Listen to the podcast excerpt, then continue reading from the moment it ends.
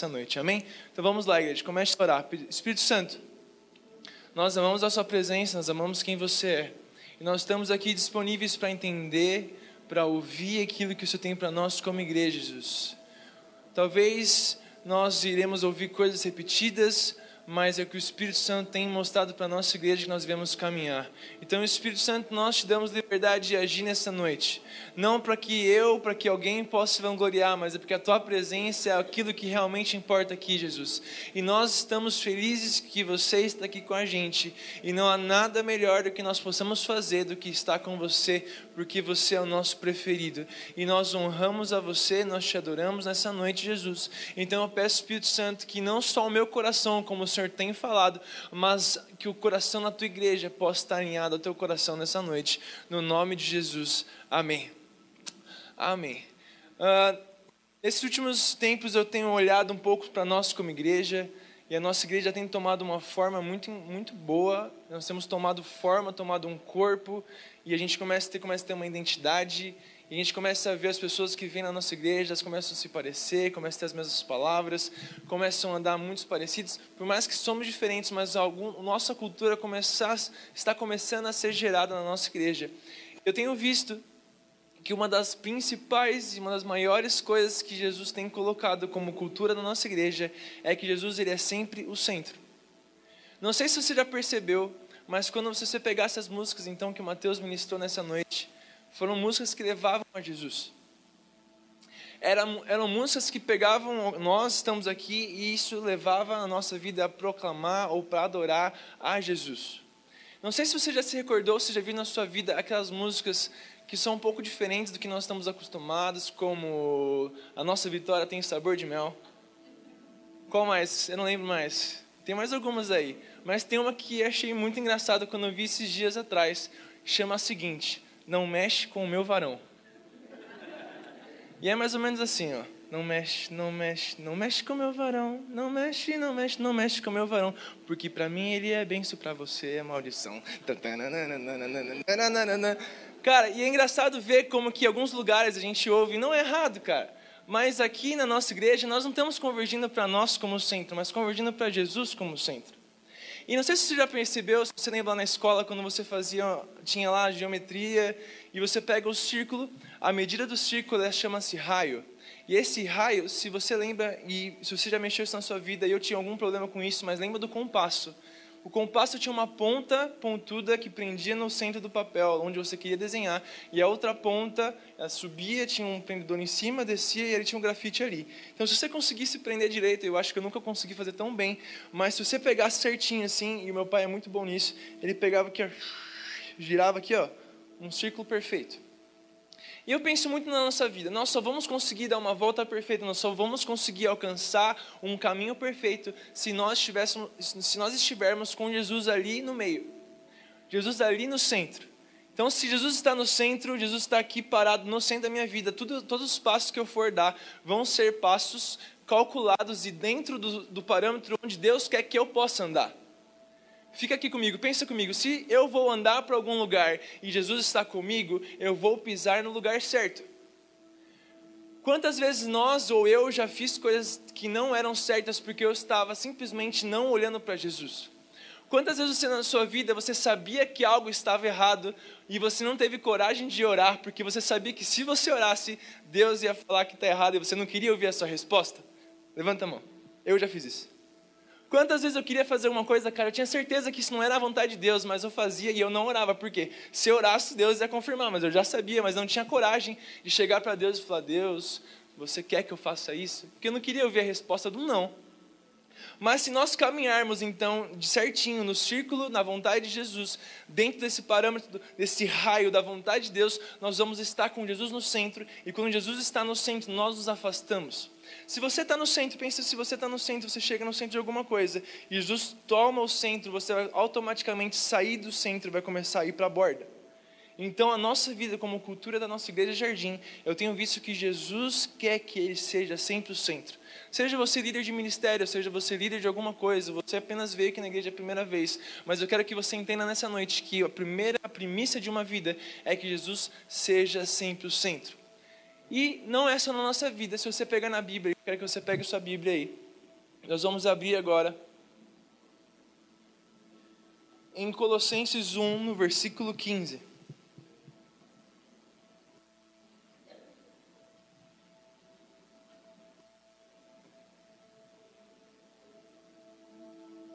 Colossenses 1, versículo 15. Se você achou, quer que você diga um amém. amém. Ixi, falta muita gente ainda. Vamos lá, Colossenses 1, no versículo 15. Vamos ler juntos que vai ser importante.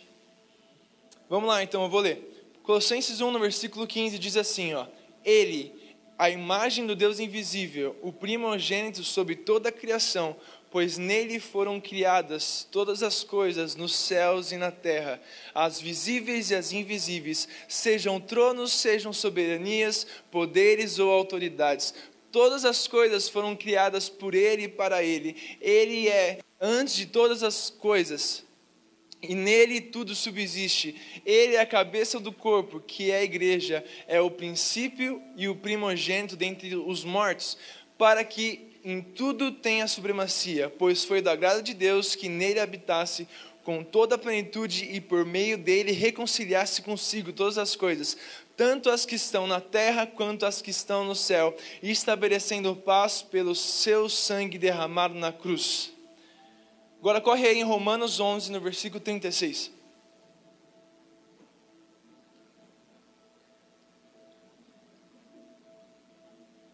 Romanos 11, no versículo 36. Vamos lá, diz assim, bem rápido. Romanos 11, 36. Pois dele, por ele e para ele são todas as coisas, a ele seja dada, seja a glória para sempre. Amém.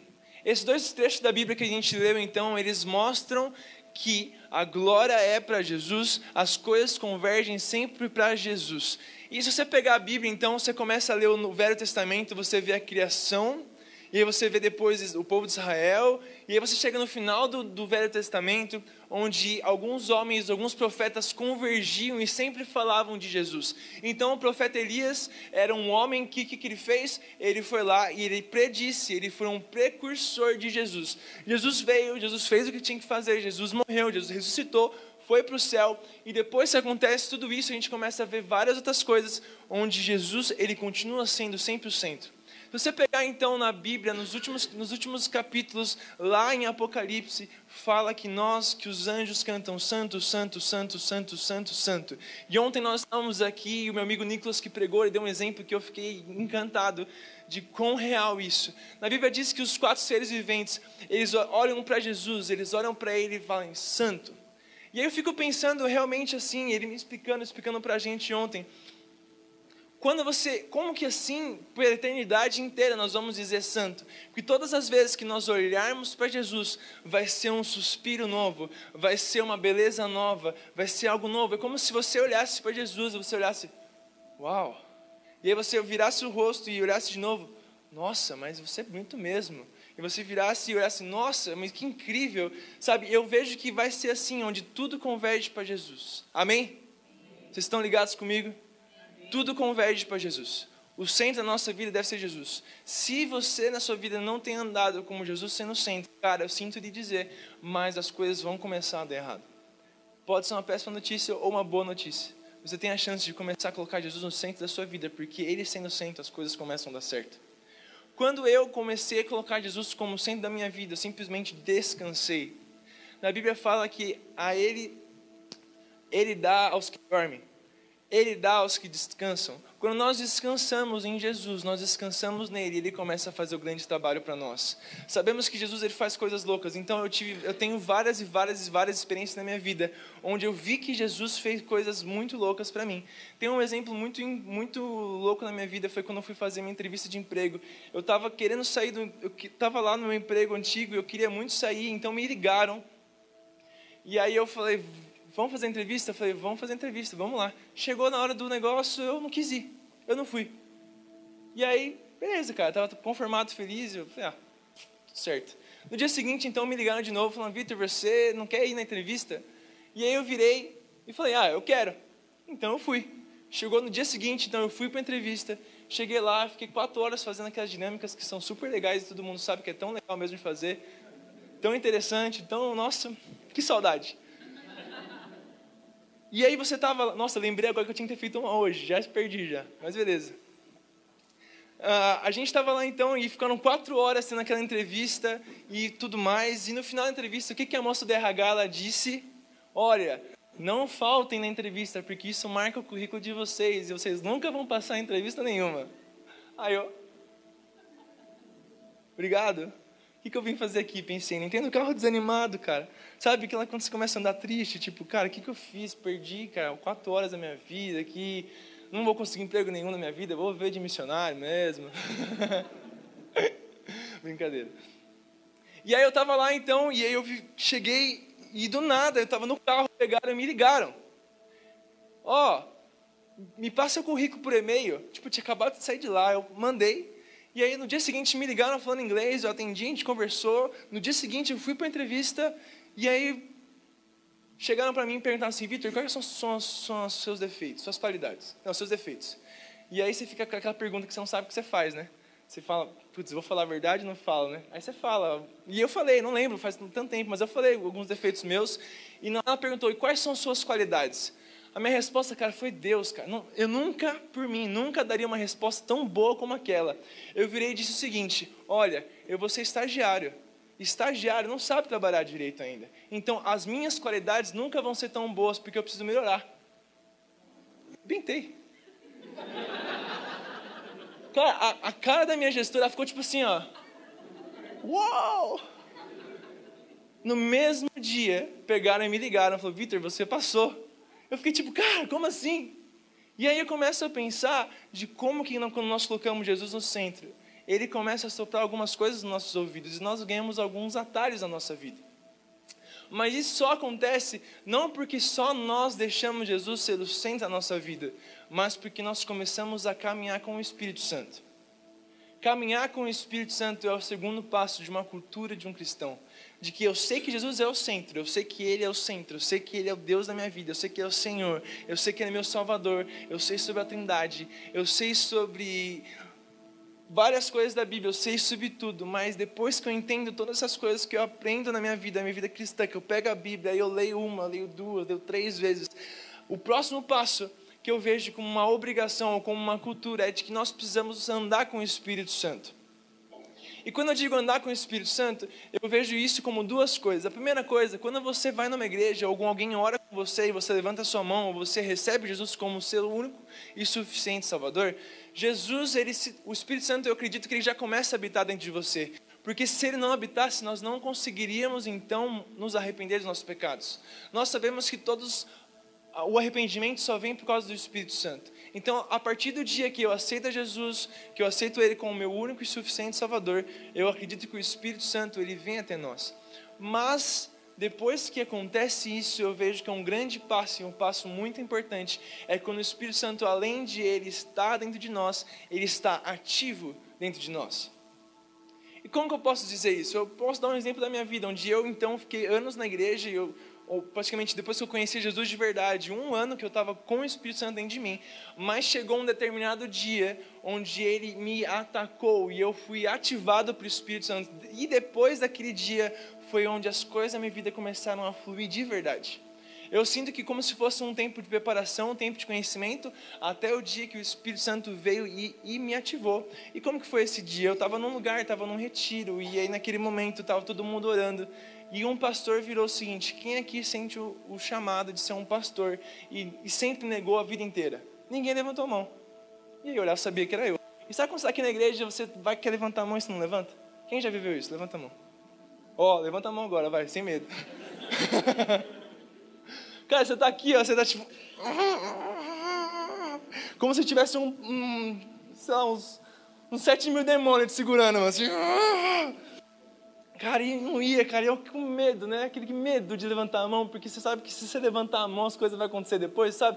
E aí você está assim, ai Deus, eu vou, não vou, vou, não vou, vou, não vou. E chegou aquele momento, então, eu peguei e levantei a minha mão. E naquele momento que eu levantei a minha mão, foi como se fosse, não, não posso dizer que foi, porque não foi fisicamente falando, mas foi como se fosse, na minha imaginação, como se uma grande bola de fogo viesse até o meu peito e eu caísse para trás. Naquele dia fui ativado pelo Espírito Santo. E depois daquele dia, algumas coisas começaram a acontecer.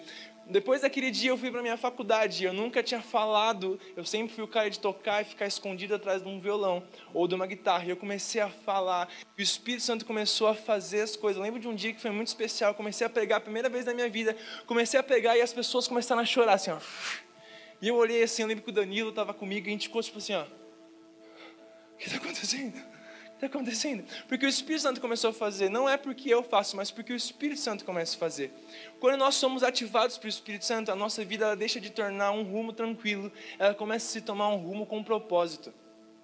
Quando eu conheço o Espírito Santo e sou ativado pelo Espírito Santo, o meu passo deixa de ser só um passo normal, mas deixa de ser um passo com propósito. Porque quando você está com o Espírito Santo, quando você vai para algum lugar, não é só porque você vai, mas porque existe alguma razão para você ir àquele lugar. Quantas vezes já fui a alguns lugares e aconteceram coisas específicas para que eu pudesse fazer? Quantas vezes você já pode se lembrar na sua cabeça, você andando com o Espírito Santo, você foi para alguns lugares e, cara, algo aconteceu, pessoas foram curadas, ou pessoas foram tocadas, você falou alguma coisa, ou simplesmente a sua decisão mudou um caminho inteiro.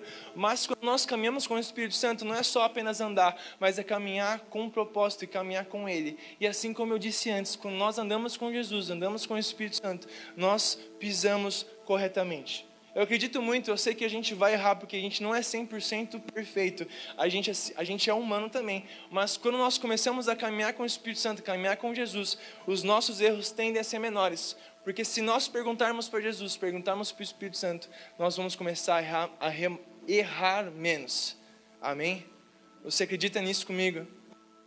Não sei se você já viveu isso, cara, mas eu acredito muito. Eu vivo isso, eu experimento isso, decisões que o Espírito Santo me ajuda e eu vivo isso com Ele.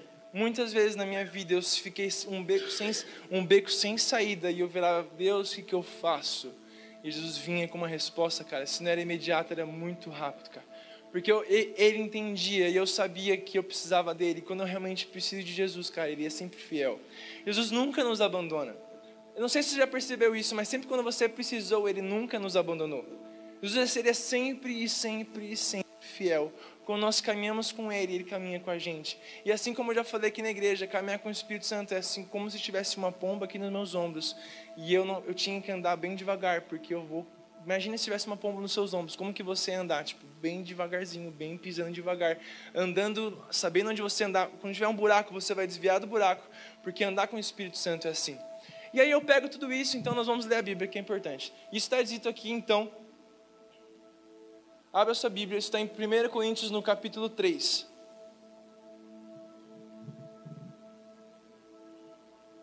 Primeira Coríntios no capítulo 3, ele diz assim, ó: Vocês não sabem que são santuário de Deus e que o espírito de Deus habita em vocês? Vou ler mais uma vez. 1 Coríntios no capítulo 3, versículo 16 diz que vocês não sabem que são santuário de Deus e que o espírito de Deus habita em vocês?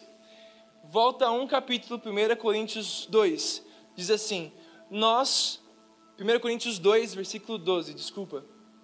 Coríntios 2, 1 Coríntios 2, 12.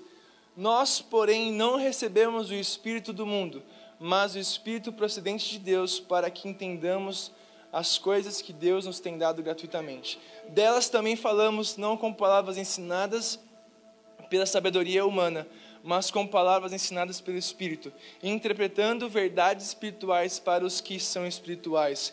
Quem não tem o Espírito não aceita as coisas que vêm do Espírito de Deus, pois lhes são loucura, não é capaz de entendê-las, porque elas são discernidas espiritualmente. Mas quem é espiritual discerne todas as coisas, ele mesmo por ninguém é discernido, pois quem conheceu a mente do Senhor para que possa instruí-lo? Nós, porém, temos a mente de Cristo.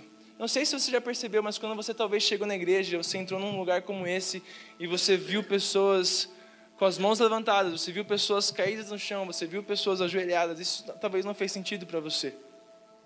Mas quando você começa a caminhar com Jesus, você começa a entender algumas coisas e começa a ver o quanto faz isso sentido. E muitas vezes na nossa vida, algo que não fazia sentido começa a fazer sentido porque nós começamos a ter a mente de Cristo. E quando nós começamos a ter a mente de Cristo, aquilo que está dentro de nós começa a ser mais clareado. Assim como uma sala, imagina aqui comigo, presta atenção. Imagina uma sala escura, ou aqui na igreja. Imagina se você estivesse entrando por aquela porta, você tivesse que ir até o Kizer ali. Você tivesse que caminhar tudo isso aqui na igreja escura, com a luz sem energia, tipo, mesmo. Cara, se eu fosse fazer isso, eu ia levar vários rolas, ia levar vários tropeções, ia me machucar, talvez ia cair, porque eu ia bater nessas cadeiras. Mas se começa a surgir alguma pequena luz no meio da igreja, eu começo a olhar onde eu estou pisando. E a mesma coisa, quando nós começamos a ter a mente de Cristo, nós começamos a olhar e Ele começa a nos revelar coisas que antes eram pecado para nós, mas agora não, é, não são. Antes não eram pecados para nós, mas agora se começam, começam a ser. E eu já dei vários exemplos, mas eu lembro de alguns, sei lá. Vocês podem pensar na sua vida momentos que você achava que algo não era errado, mas que do nada se tornou errado, se tornou certo. Oi, confundi tudo momentos, coisas que você achava na sua vida que eram certas e do nada se começaram a tornar erradas. Às vezes você, marido, estava na sua casa e você nunca lavou uma louça para sua esposa. E aí do nada você vira assim: Nossa, eu preciso lavar uma louça para ela. Amém? Amém, irmãs? Ah, então tá bom. Ou você, homem, estava assim e você, sua, você esposa, estava lá e você do nada você pensou, nossa, eu podia muito agradar um maridinho com um café da manhã todos os dias, né? Amém? Amém? Ou, esse é um exemplo besta, mas são várias coisas que do nada as, a gente muda a nossa mente, mas não somos nós. É o Espírito Santo que começa a revelar algumas coisas. E são coisas simples, mas às vezes são coisas que para nós não eram erradas, mas começam a ser porque nós entendemos que nós precisamos caminhar em santidade. Às vezes você tem uma vida sexual ativa com seu namorado e você do nada percebe que isso é errado, porque o Espírito Santo começa a te mostrar. Ou você tem vícios e sei lá o que, um monte de coisa que do nada começa a mudar a sua cabeça, porque o Espírito Santo, quando nós começamos a ter a mente de Jesus, a mente de Cristo, nós começamos a mudar, e quando nós temos a mente de Cristo dentro de nós, nós começamos a caminhar como Cristo. E se você pegar na Bíblia, em João 14, diz exatamente no meio do, do versículo, lembro quando eu li a primeira vez, a minha Bíblia estava meio para cá, então lembro que era aqui. E nesse, nesse período ali, diz o seguinte, que nós iríamos fazer obras maiores do que Jesus. E quando eu penso que nós vamos fazer obras maiores, não é que nós vamos fazer milagres maiores do que Jesus mas é porque Deus é Deus. Então pensa comigo, Jesus ele é Deus. Jesus quando ele veio aqui na terra é Deus e eu e você nós somos meros humanos. Então por nós sermos meros humanos, não sermos Deus, e o Espírito de Deus estar dentro de nós, nós é considerado como se nós fizéssemos coisas maiores, porque nós não somos Deus, mas o Espírito de Deus está dentro de nós. E não sei se você já percebeu também no final de João diz o seguinte que se fosse contar todas as coisas que Jesus fez não caberiam em livros. Então, se Jesus fala e se fala que nós iremos fazer coisas maiores do que Ele, cara, nós temos muitas coisas para fazer. Sabe, andar sobre as águas, cara. Quem já andou sobre as águas aqui? Levanta a mão. Ninguém andou sobre as águas ainda? Tentou já? Eu também já tentei na piscina já. Sabe, andar sobre as águas é um exemplo, mas Quantos irmãos aqui, eu quero falar a verdade, quero que você abra seu coração. Quantos de vocês já viveram algo na vida de você virar para uma pessoa e falar, Jesus, cura, e a pessoa ser curada instantaneamente? Levante sua mão. Yes. Sabe, Jesus ele faz isso, é o Espírito Santo, quando nós fluímos no Espírito Santo, quando nós entendemos que Ele é o centro, e nós fluímos no Espírito Santo, é uma das grandes coisas. Ou você vê uma pessoa, ela começa a falar em línguas, ou ela começa a falar em profecias, e isso chama a nossa atenção. Eu olho para isso e muitas vezes a gente consegue olhar para isso, a gente vê para uma pessoa que está vivendo essas coisas e você pensa, cara, que incrível, nossa, que muito louco. Você vê assim as pessoas queimando por Jesus e tal, tal, tal, e as coisas acontecendo, aquele ambiente, todo mundo caindo no chão, e aquela loucura que às vezes acontece aqui na igreja, às vezes não, quase sempre, todo sábado acontece, mas a gente estava nessa loucura, e aí você olha e pensa, nossa, que louco. E aí quando eu olho para isso, eu falo, cara, é incrível mesmo. Mas isso não é o final. Você fluir no Espírito Santo, você ter experiências com Jesus, ela, isso não é o final, isso não é o nosso último passo, isso não é onde nós devemos alcançar por último, mas isso é apenas o começo. Quando eu e você nós começamos então a entender que Jesus é o centro da nossa vida, nós começamos a caminhar com o Espírito Santo, começamos a dar passos certos, começamos a ouvir a voz dele, nós fazemos e fluirmos com ele é apenas o início. é apenas o começo de uma caminhada, é apenas a base. Sabe quando você é uma criança e você começa a comer só papinha? Isso é só o começo daquilo que Deus tem para nós, porque isso é uma simples e mera obrigação de que nós precisamos queimar por Ele. Queimar por Jesus, estar com Jesus e andar com o Espírito Santo não é algo a mais, é a nossa realidade. A nossa identidade é estar e caminhando com Ele dentro de mim. Se eu venho na igreja e eu não queimo por Jesus, cara, não, queimar por Jesus não é só levantar as mãos, mas é aqui dentro, aqui ó. Queimar por Jesus é aqui dentro. Você chega na igreja, ou você está no seu quarto e tipo, ah, como eu te amo. Como é bom estar tá aqui. Como é bom te sentir. Eu estava com saudades, porque eu estava com você há meia hora atrás no meu quarto. Sabe, Jesus ele nos está nos chamando não apenas na igreja, mas uma realidade de constância nele. Não, não se cobre que você vai ser 100% constante e que você vai to, todos os dias você vai estar perfeitamente bem, porque não, nós não somos assim, nós somos humanos. Mas a constância é entender que mesmo nos meus altos, mesmo nos meus baixos, eu estou com Ele. Mesmo se eu estou muito bem, mesmo se eu estou muito mal, a grande questão não é permanecer mal ou bem, é permanecer com Ele. E isso é a nossa obrigação, essa é a nossa cultura. Não sei se você está conseguindo entender junto comigo, mas você viver isso é apenas o início. É apenas um passo só. É a grande, grande DNA. Você entender que Jesus acende a sua vida, você entender que você precisa do Filho do Espírito Santo é grande parte do seu DNA corre nas suas veias. Você não, não chegou para sua mãe e falou: Mãe, por favor, coloca um gene. Não lembro mais o nome do gene, mas coloca o gene aqui. Você chegou para sua mãe e falou: Mãe, por favor, eu quero A positivo. Não. Já veio em você, então se você entende que você é um cristão, cara, você precisa entender que Jesus é o centro e você precisa queimar por Jesus, você precisa ter o fluido do Espírito Santo dentro do seu coração. E se você não tem, cara, tudo bem, hoje vai ter. O Espírito Santo ele tem algo para derramar muito especial e eu sei disso. Então, quando eu olho para tudo isso, talvez você já viveu algo na sua vida. E você virou para mim e falou para você: tá bom, Vitor, eu vivi, cara, no retiro ali dos jovens, eu vivi, foi muito louco. Mas por que, que agora eu não estou sentindo mais nada? Ou por que, que eu, como igreja, você que não estava no retiro, por que, que passa o domingo e o domingo, power, muito louco, acabou o culto, tô feliz, chego em casa feliz, dando glória a Deus, falando em línguas, tomando banho, falando em línguas, você faz qualquer coisa, mas você tá com Jesus e chega quarta-feira e você fica, hã? Igreja? Deus? Hã? Nossa, não lembro. Nossa, hoje mesmo tinha culto de quarta-feira na igreja, né? Nossa, nem lembrava que tinha culto de quarta-feira na igreja mesmo. Oh, ai, chega na sexta-feira então, que está mais longe ainda, meu Deus. Sabe, esquece. Esquece aquilo que viveu. Mas sabe por que esquece isso? Porque existe uma grande coisa que acontece na nossa vida, são algumas brechas. Eu quero recordar hoje uma história de um homem chamado Neemias. Esse homem, a história dele é muito boa e eu recomendo você abrir o livro na sua casa e ler Neemias. Eu não vou conseguir ler hoje ou falar inteiramente da história, mas um homem na Bíblia chamado Neemias, ele era o copeiro do rei. Ele era o copeiro do rei. Então, um dia na Bíblia fala que ele olhou e lembrou-se da sua cidade, Jerusalém, e lembrou-se que ela estava destruída. E Deus colocou no coração dele um anseio, uma vontade de ir para lá.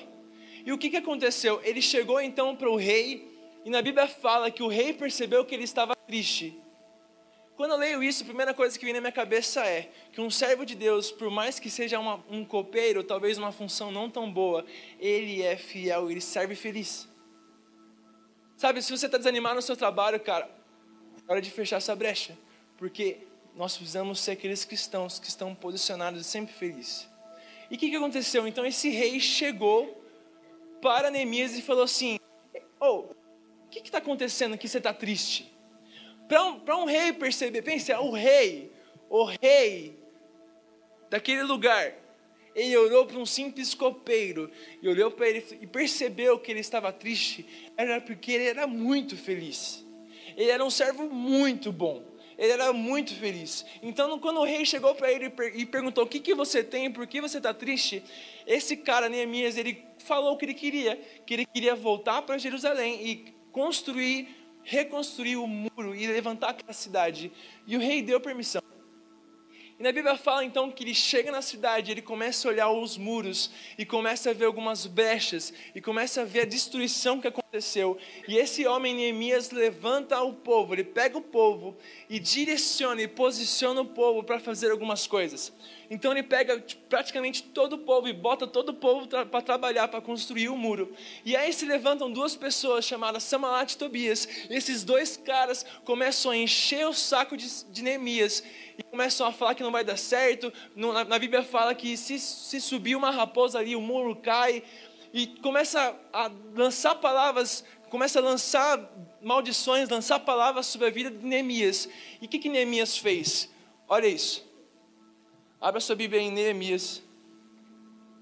Está no Velho Testamento.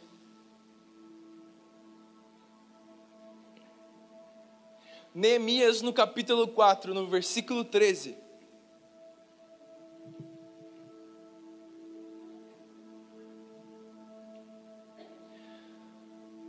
Acharam, amém? Então vamos lá.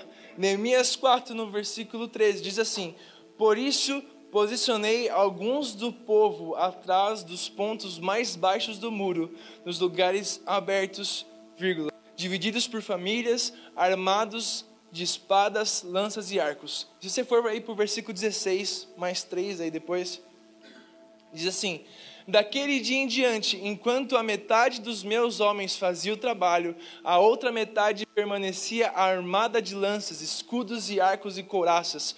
Os oficiais davam apoio a todo o povo de Judá que estava construindo o muro. Aqueles que transportavam material faziam o trabalho com uma das mãos e com outra asseguravam uma arma. E cada um dos construtores trazia na cintura uma espada enquanto trabalhava e comigo ficava um homem pronto para tocar a trombeta. Então você pega então Neemias, ele pega o povo e ele direciona o povo a trabalhar. E não apenas trabalhar, a ficar esperto. Ele vira para o povo e fala, cara, vocês precisam trabalhar, mas fiquem espertos. Então o povo estava lá, com, sei lá, com uma enxada, aqui com uma mão, e a outra mão estava só aqui, ó, só de olho aqui. Ó. Se acontecesse uma coisa... Estava aqui, ó. Então, ficava esperto, cara. E aí, isso me remete a uma mensagem que eu recebi do Kizer essa semana. Ele falou o seguinte, cara. Pega essa. O diabo, ele não está preocupado. Ele não está preocupado em nos tirar de onde a gente está. O diabo não está preocupado em te tirar aqui da igreja, de você voltar para onde você veio. Ele não está preocupado. A grande preocupação do diabo é de te matar dentro da sua função. Sabe, você está no seu ministério, você está lá fazendo um monte de coisa, e ele pega você e simplesmente te desanima, e você morre você não sai da igreja, você não deixa sua família, você não fuma, você não faz nada, mas você morre espiritualmente porque você se distraiu e você deixou algumas brechas entrar nesse muro que está aberto. Você deixou algumas brechas e a grande questão é a distração que entrou em você. Então, se você pega e você chegou e viveu, você viveu momentos incríveis com Jesus, você viveu coisas incríveis, e aí chega depois de um tempo, você está desanimado, não é porque o culto não tem sido bom, não é porque o louvor não está tocando as músicas que você quer, não é porque a luz não está boa, não é porque o ar-condicionado está no 24, está todo mundo passando calor, não é isso é porque você não está sabendo permanecer amado por Jesus. E isso me faz pensar que nós precisamos ter a nossa identidade. E eu sei que Ele me ama. Você sabe que Deus te ama. Você sabe que Jesus te ama. Você sabe disso. Você sabe, ai, a primeira coisa que você ouviu na sua vida era, ai, Jesus te ama, viu? Aí você, ai, obrigado. Você sabe que Jesus te ama, você sabe, você pega a Bíblia, você fala, você sabe aquilo que ele fala sobre você, você sabe as verdades que Jesus fala sobre você, mas a grande questão não é só sobre saber que ele me ama, mas é por permanecer e de entender que eu preciso ficar amado por ele. Não sei se você consegue entender isso, mas não é só saber que ele me ama, mas eu ficar amado por ele. Quantos aqui são casados? Levanta a mão só para saber. Bastante gente da igreja aqui, cara que está aqui no culto. Quero que você pense comigo. Você, se você só soubesse, se você só soubesse que sua esposa te ama, ou você só soubesse que seu marido te ama, você casaria com ele? Sem relacionamento nenhum. Você, cara, você é homem, você pagaria as coisas para sua esposa se você só soubesse que ela te ama. E você nunca visse ela na sua vida? Não. Óbvio que não. Se você só soubesse que te ama, como que você vai começar um relacionamento? Você conhece a pessoa, você começa a sair com ela, você começa a conversar, você gasta horas conversando, você faz e você está junto. E um relacionamento, ele, olha isso, um relacionamento precisa de relacionamento. Sabe a palavra? A gente fala relacionamento. Ah, eu preciso me relacionar. Eu preciso de me relacionar. Esse é o que é relacionamento. Mas a gente esquecesse que a palavra relacionamento tem uma ação de que nós precisamos realmente nos relacionar. Então, quando eu falo, cara, eu preciso me relacionar com Deus, não é só sobre eu saber que Deus me ama, só saber que eu sou filho, só saber que é tudo muito bom, tudo muito lindo, mas é entender que eu preciso me relacionar com o Pai. E relacionamento não é do dia para noite, se gasta tempo. Então, se você não tem fechado a porta do seu quarto, ou se você não tem gastado o seu tempo que você não tem, você não tem tempo, você faz mil coisas no seu dia, mas se você não prioriza estar com Jesus, você não tem secreto, então você não tem relacionamento, e aí você desanima, aí são brechas, e aí o que, que acontece? Puf, você morre espiritualmente. Você morre espiritualmente. Se as brechas que estão se começando a ser abertas por falta de relacionamento não se fecharem, o grande resultado é uma morte espiritual. E como o Kizer falou, cara, não é. O diabo não está preocupado em te tirar da igreja, ele está tá preocupado em te matar dentro da igreja. Ele está preocupado em você chegar num culto de domingo de noite cantando a música Só Quero Queimar e ficar assim. Ah.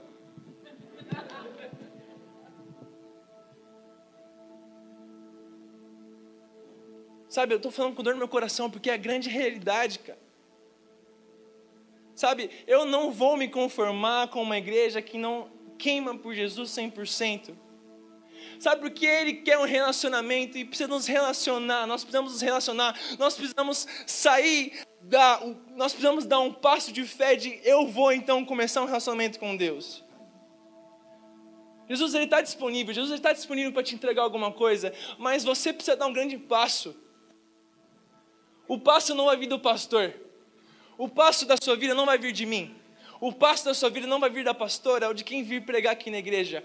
A grande mudança na sua vida, a grande, aquela grande coisa que você anseia por algo que você ainda não descobriu o que é, não vai vir por causa de mim, mas vai vir por causa de Deus. Só Ele supre tudo, porque Ele é o centro. Ele é o centro. Jesus é o centro. Jesus é o centro.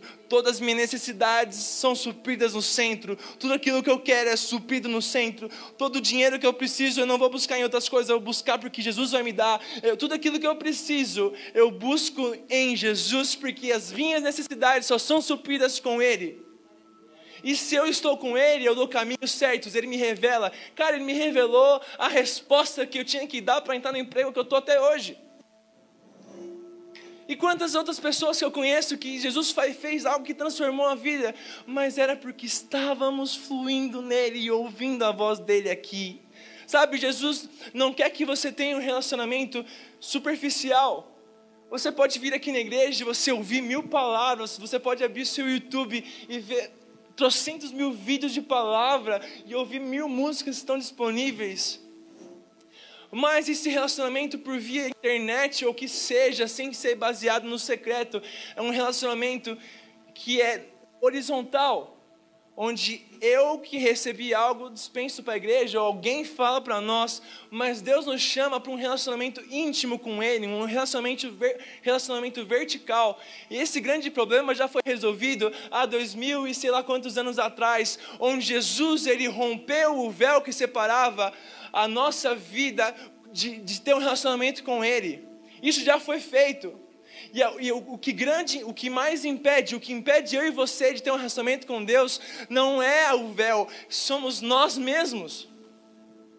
Aquilo que está te impedindo de você dar um passo a mais com Jesus não é, não é a igreja, não é Jesus, cara, é você mesmo. Porque Jesus ele nos chama, cara, vem para mim, vem para mim, porque eu vou te aliviar. Vem para mim que eu sou teu consolador. Vem a mim, todos que estão cansados e oprimidos, vem a mim, vem a mim, vem a mim, vem a mim.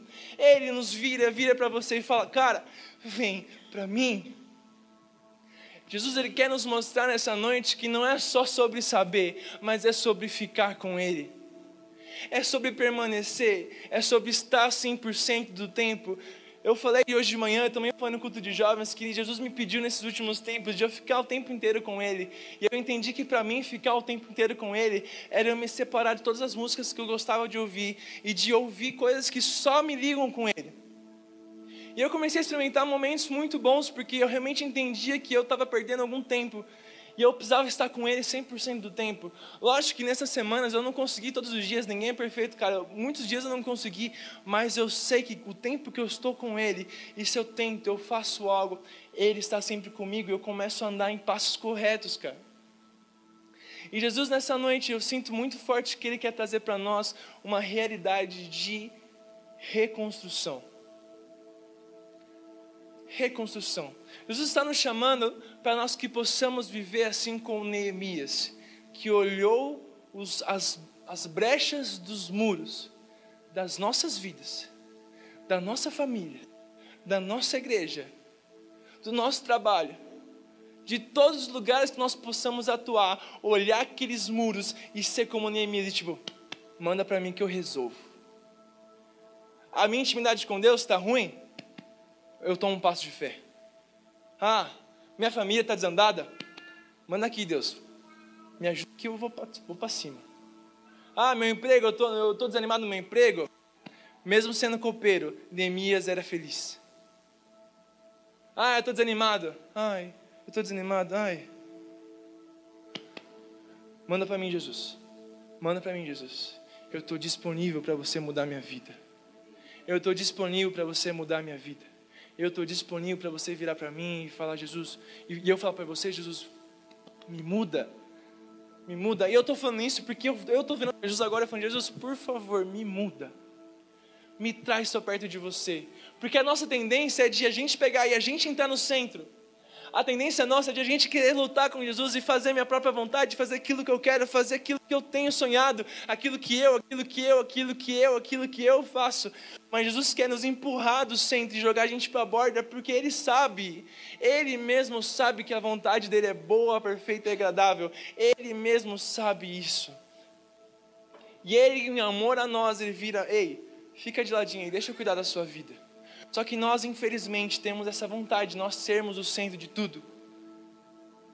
Nós temos essa tendência, e Jesus nessa noite está falando assim, cara, vamos, deixa eu entrar. Seja você crente há um dia, seja você cristão há dez anos, seja você o cara que leu a Bíblia 20 mil vezes, seja você o cara que estudou tudo que tinha que estudar, não importa. Jesus tem que ser o centro nós temos que fluir no Espírito Santo. E nós precisamos entender que não só saber que somos amados, mas nós precisamos ficar amados com Ele. E para ficar amado, não existe solução, não existe fórmula mágica a não ser Jesus. Eu estou com você. Vem aqui comigo. Virar no meu quarto, chegar no seu quarto e sentar naquele lugar, cara. E por mais que você não sinta nada às vezes, por mais que não tenha o Mateus cantando com essa voz bonita que ele tem, por mais que não tenha a igreja, o escuro e as luzes, ou que seja, por mais que não tenha nada, você talvez não sinta nada, porque Deus, Ele não. Imagine você como um pai de um filho e seu filho só te buscasse por um simples arrepio. Imagina se o seu filho só chegasse para você e falasse que te ama se você desse um presente para ele. Imagina você, pai e mãe, que seu filho só ficasse com você porque você dava um presente para ele. E muitas vezes eu e você temos sido assim com Deus. Nós só estamos com Deus se nós recebemos um presente dele, um arrepio ou qualquer outra uma coisa, uma palavra, qualquer coisa. Não. Nós precisamos estar com Deus porque nós simplesmente amamos ele. Nós simplesmente precisamos passar tempo no nosso quarto, não porque eu vou sentir algo, mas porque eu quero conhecer Ele. Não porque eu quero viver algo incrível, mas porque eu quero conhecer a pessoa mais incrível que existiu. Não sei se seu coração está queimado, mas meu coração está queimando agora por realmente deixar Jesus seja o centro da minha vida. Seja o centro da minha vida. Seja o centro da minha vida. E eu quero ser aquele homem, assim como foi Neemias, que olhou para uma situação e eu tive coragem e eu voltei para o lugar que estava totalmente destruído e eu reconstruí aquele muro. E na Bíblia fala no final da história de Neemias que depois da reconstrução desse muro, o povo voltou para a cidade e a Bíblia, que não tinha sido lida há muitos anos, que muitas pessoas que nem sabiam o que eram as leis de Moisés, foi lido. E depois que eles leram, não foi uma, não foi duas, não foram cem, não foram mil pessoas, foi todo o povo se arrependeu e voltou para Deus. E não só isso, eles assinaram um tratado de que eles não iriam fazer as mesmas coisas que fizeram. A atitude de um homem, um homem, um simples copeiro, um simples copeiro feliz, ele mudou a história de uma nação. E como que você, às vezes, acha que você não consegue mudar a história da sua família? Como você acha que você não consegue mudar as coisas, cara? Deus ele nos dá as armas. Ele só pede, ei, vamos fechar as brechas. Vamos fechar as brechas. Sabe, você está brigado com a sua esposa? É hoje. Vai ter que resolver. Você está triste com seus pais? Vai ter que pedir perdão. Mesmo você estando certo. Você está desanimado com a igreja? Cara, é Jesus, cara, não é igreja. Você está triste com, sei lá, qualquer coisa, cara? Hoje é o dia de fechar as brechas e reconstruir os muros. Fechar as brechas e reconstruir os muros. Fechar as brechas e reconstruir os muros. Eu não quero mais saber de uma igreja de que vive brechas abertas. Cara. Sabe, com certeza, durante a sua caminhada, você vai deixar brechas abertas sim. Mas tem que estar esperto, cara. Aqui, igual os caras trabalhando com a arma aqui do lado. Orar sem cessar. Orar sem cessar. Isso é bíblico. Sempre ligados, cara sempre ligados, porque as coisas acontecem. Às vezes você fala alguma coisa, uma, uma brecha gigantesca se abre na sua vida. Cara, mas não existe um tempo limite para isso, cara. Resolve, resolve, resolve. Vamos fechar as brechas. Vamos ser como Neemias, que voltou, se posicionou, fechou as brechas e as coisas foram mudadas. Quero que você se levante no seu lugar. O pessoal do louvor já vai subir para cá.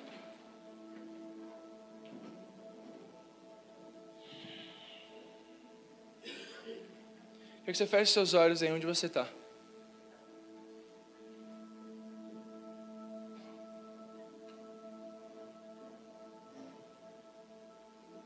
Feche seus olhos.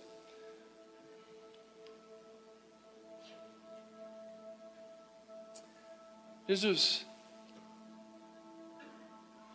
você está neste lugar e não há dúvidas disso. Você está aqui e não existe dúvida de que você está aqui. Eu consigo te sentir. Eu consigo sentir as minhas mãos queimando porque você está aqui, Jesus. E eu sinto que nessa noite o Espírito Santo está disponível para virar algumas chaves na nossa vida. E a grande chave que eu vejo o Espírito Santo querendo nos mostrar é de que nós precisamos fechar todas as brechas que nós já tivemos na nossa vida. Sabe, às vezes a, a grande brecha é que Jesus não tem sido o centro ou as grandes brechas que você tem entendido que o Espírito Santo não é importante, ou a grande brecha seja que você entende que você só sabe que você é amado, mas que você não entende que você precisa estar amado por Jesus, ou outras mil brechas, cara. Às vezes você está viciado em masturbação, viciado em pornografia, você está viciado em fumar, ou qualquer coisa, cara, qualquer coisa, qualquer coisa. Jesus está disponível para nos curar. Jesus está disponível para nos curar. Ele está disponível para nos curar. Ele está disponível e nós precisamos ser aqueles homens que dão passos de fé. Sabe, assim como eu falei, cara, quando nós estamos com Jesus, nossos passos são certeiros. A mesma coisa é agora que nós precisamos dar realmente passos de fé. E eu não quero falar mais nada porque eu sei que o Espírito Santo que está aqui para fazer algo. E eu sei que, como um grande passo de fé, é que o Espírito Santo nessa noite tem nos chamado para realmente dar esse passo de fé e falar: Jesus, eu tô aqui, ó, e eu tô aqui disponível para você. Eu tô aqui disponível para você e eu vou resolver essa parada. Eu vou fechar as brechas e eu vou levantar esse muro. Eu vou restaurar minha família. Eu vou restaurar meu casamento. Eu vou restaurar meu relacionamento. Eu vou restaurar o relacionamento do meu pai e da minha mãe. Eu vou fazer. O Espírito Santo tem nos chamado com responsabilidade de posição no reino dele. Responsabilidade e posição no reino dele. E para isso eu quero chamar. Sabe, eu não vou falar mais nada, eu vou sair daqui agora, mas o Espírito Santo está disponível, ele quer derramar algo muito importante. E eu quero, se você quer dar esse passo de fé, de que Deus, estou disponível, me chama, me chama, porque eu vou, tô com responsabilidade, eu vou levantar esse muro, eu vou fechar essas brechas. Vem aqui para frente. Não tem